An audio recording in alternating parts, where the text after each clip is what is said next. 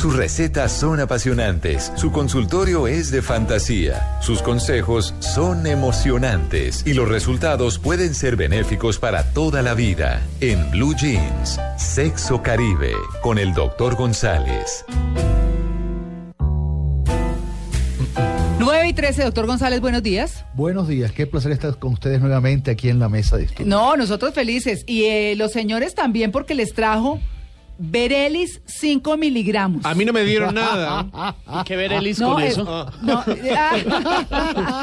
yo no Me sé, da no. 5 miligramos más. El doctor González me las entregó a mí para suministrar. ¿Necesita ayudita, Diego? Siempre, siempre, Ah, siempre, bueno. siempre. Los 2.600 metros afectan a la circulación sanguínea. Ah. No, y nunca está de más una ayudita, o sea, Siempre, definitivamente siempre, nunca sí, está de más una ayudita. Todo es memoria. cariñito. Esto es que, esto es que, doc? ¿Qué es eso? Mira, eso es una cosa que llegó a mi consultorio hace cuatro días, que acaba de salir al mercado, y la muestra gratis se la traje aquí a la gente de la mesa.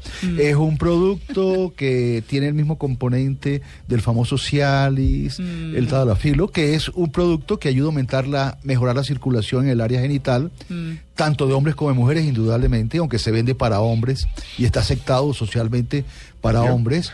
Pero lo que hace es que si hay una estimulación sexual, si hay algún tipo de contacto, el pene responde mucho más rápidamente. Pero eso es contacto directo, doc. Tiene que haber estimulación. O sea, ah, si no hay tocadita, eso no, no, no, funciona. no, o sea, si tú te tomas una de esas pastillitas Sí. y te Y me quedas siento a ver qué pasa. y- no pasa nada. Para mí, para el, fútbol me, para el fútbol me sirve, digamos. Para el entrenamiento me sirve. Bueno, pero miren, el tema de hoy. Además, eh, que muchas gracias de parte de los que necesitan ayuda. Gracias, gracias, Doc. Bueno, y mire esta. ¿Por qué a los hombres, ese es el tema de hoy, ¿no? Sí. ¿Por qué a los hombres les gustan las mujeres infieles? ¡Ah! Doc, ¿sí? Mira, los hombres Ay. que quieren ser infieles, Ay. los que están buscando actividad extramatrimonial, prefieren mujeres que ya tienen experiencia extramatrimonial. Eso lo acaba de publicar hace unos días una revista científica interesante y que nos muestra cómo está avanzando la investigación sobre estas cosas.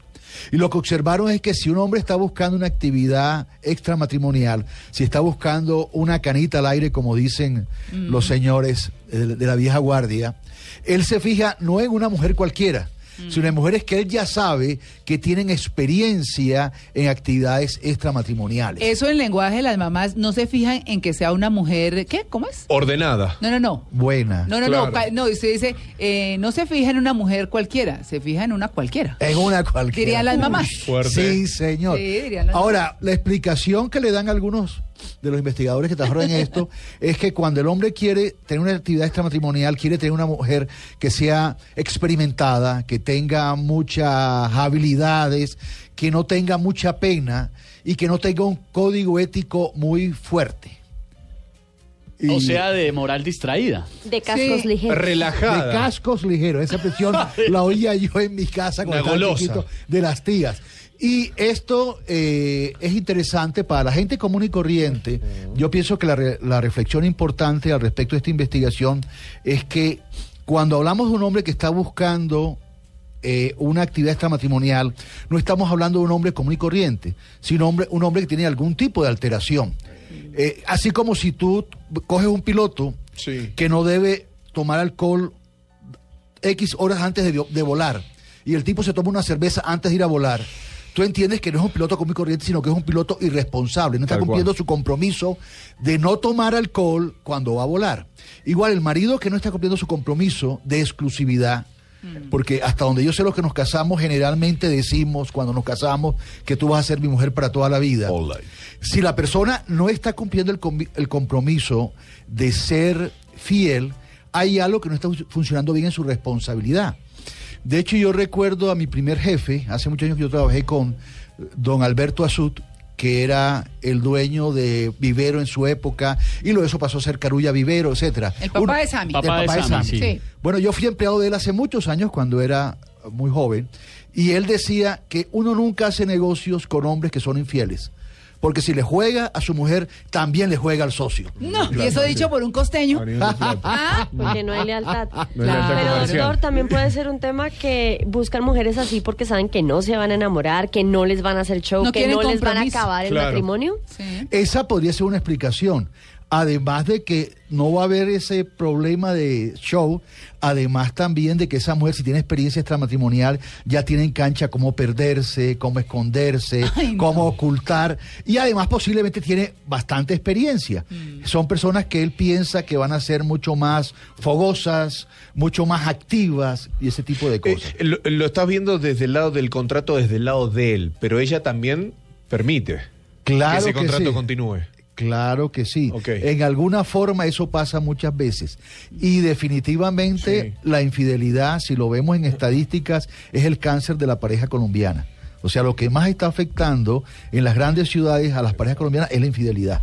De él o de ella, porque ya los porcentajes son muy parecidos. Sí, total. Antes había una diferencia grandísima, hace 20, 30 años había un hombre infiel, eh, perdón, una mujer infiel por cada 20 o 30 hombres infieles. Hoy están cuñando uno por uno, más o menos, es, es mucha... Entonces, a, a ver si lo he entendido. El hombre comprometido, sea noviado o casado, prefiere la bandida porque sabe, porque sabe, zunga. porque sabe a lo que va y porque la bandida, pues, de hecho, ya debe saber que si se mete con un casado, ¿para qué la para qué, para qué se le requiere? Claro que sí.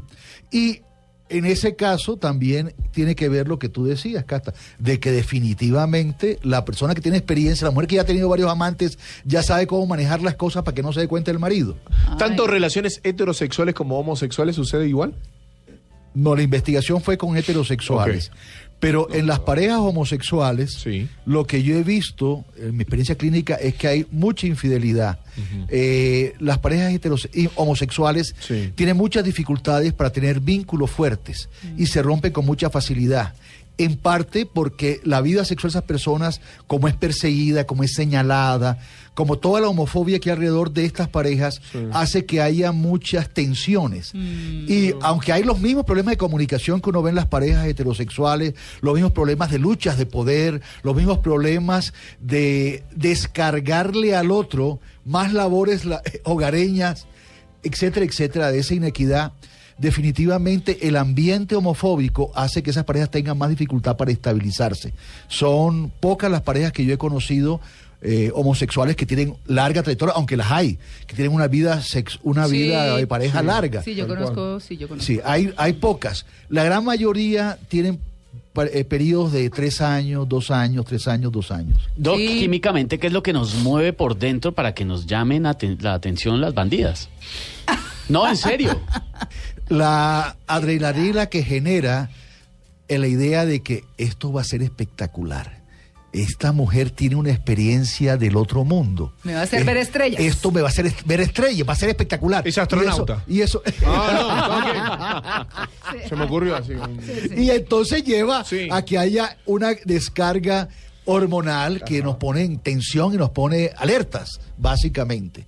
Y de hecho en los cócteles, después de los tres, cuatro traguitos, tú ves que hay gente que está mirando, que está buscando qué es lo que va a pasar esta noche, qué es lo que va a pasar esta noche. Doctor, Mm, hace poco usted Genial. decía en esta mesa que a las mujeres les hace más atractivo una relación estable y a los hombres la novedad en las relaciones. Eso también podría ser un, eh, una explicación de por qué esas mujeres así de ocasión generan mucho más pasión que la pareja estable. Perdón, Corta la Corta la pregunta. Ah, Dígale. Eso está muy No, no, no, cachaco. no, Las pero- Mujeres de ocasión.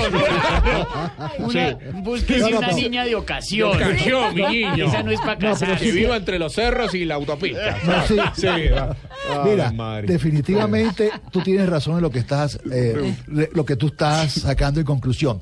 Y definitivamente es clave que la mujer, por lo general, está buscando más un compañero estable, Sí. no un una compañera de ocasión. Aunque hay señoras que van a un cóctel pensando, bueno, esta noche, si algo pasa y surge, Sí. me espeluco. Esta noche hoy serrucho. No, No, pero reciben serrucho. Pero No, no sé, generalmente no las sé. mujeres son en esto más estables. La mujer Ajá. piensa más en sus hijos, piensa más en su familia y piensa en la estabilidad. Mientras que definitivamente el hombre piensa menos en los hijos y menos en la estabilidad. Y a veces, sobre todo esos hombres que tuvieron una, adolescencia poco movida, Sí, hombres epa. que fueron tímidos, que fueron inseguros. Me ha pasado. Que Fueron tranquilos. Que fueron tranquilos y que después se casan y a medida que comienzan a ascender en la escala de los sueldos y de los ingresos, hay un momento en que el tipo comienza a darse cuenta que es atractivo, que ya las secretarias lo miran, que ya tiene un nivel alto. Y en ese momento surge algo, un profesor mío decía... Se vuelven perros canequeros. sí. Van a mirar todo.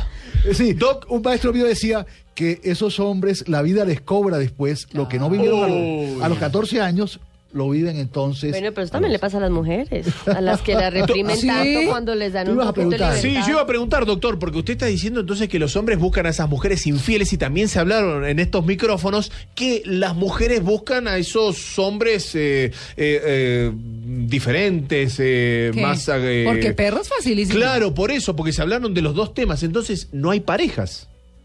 no, ¿El si concepto hay, de parejas? no, si hay parejas. Y hay gente que se entiende y se encuentra.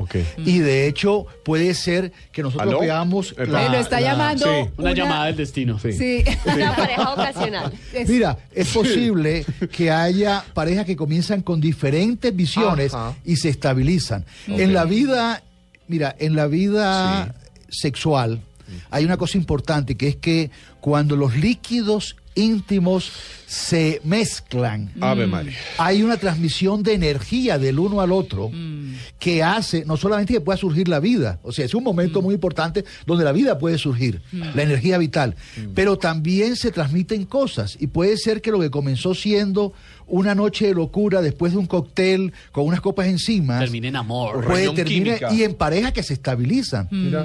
Así como puede pasar que ese romance muy bonito no termine en una cosa estable Ese, para toda ese la vida. dato de los líquidos responde a Sí. mi pregunta de, de- las sensaciones y la, De los líquidos. Claro, ¿Qué mira, es lo que nos mueve? Los que estudian Líquidos la bioquímica eh, han encontrado que estos líquidos íntimos, semen, lubricación vaginal, Sí. son Saliva líquidos incluso también. sali- La que están, saliva, están relacionados con el génesis de la vida, o sea que hay una fortaleza en esa área Sí. que produce vida. O sea, el que encuentra su químico se queda con ese químico.